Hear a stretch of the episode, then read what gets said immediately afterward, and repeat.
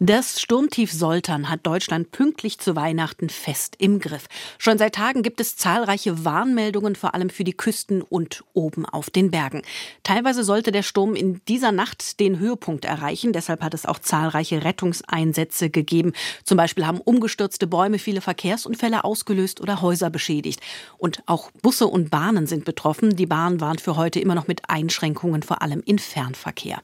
Was von Soltan noch zu erwarten ist, darüber sprechen spreche ich jetzt mit Tim Steger vom ARD Wetterkompetenzzentrum.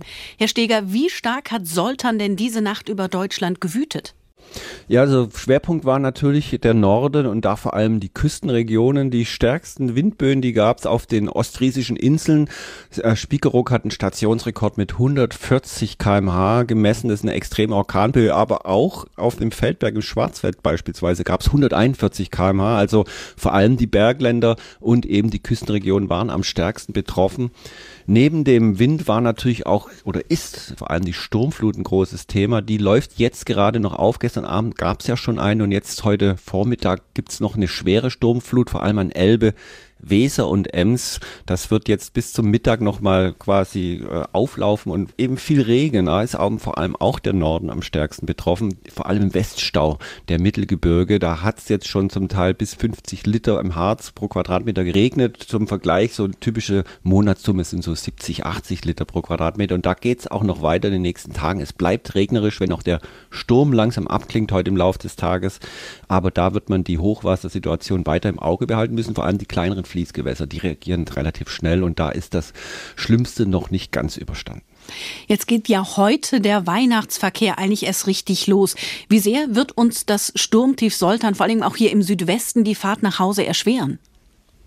Also es ist nach wie vor ein bisschen windig und stürmisch, das wird sich im Laufe des Nachmittags legen, aber die Bäume sind natürlich jetzt zum Teil schon ein bisschen angeknackst. Das heißt, vor allem in den bewaldeten Regionen kann es durchaus auch nochmal zu Problemen kommen auf dem Straßenverkehr, wenn Bäume nochmal nachträglich umfallen durch schwächere Windböen möglicherweise. Und natürlich ist der Schienenverkehr deutschlandweit ziemlich stark gestört. Da reicht es natürlich, wenn im Norden irgendwo Oberleitungen beschädigt sind. Das Ganze pflanzt sich ja im Schienennetz fort, dass dann eben auch Verspätungen bundesweit auftreten. Da schätze ich mal, dass da wahrscheinlich es noch mehrere Stunden, vielleicht auch noch einen Tag dauert, bis sich das Ganze wieder normalisiert. Sollte man auf jeden Fall, wenn man im Zug unterwegs ist oder auch mit dem Auto, ein bisschen mehr Zeit einplanen. Das Ganze wird wohl sich noch ein bisschen hinziehen, zumindest mal heute, möglicherweise auch noch bis morgen. Muss man denn in den nächsten Tagen noch irgendwo mit besonderen Problemen rechnen als Folge eben durch diesen Sturm?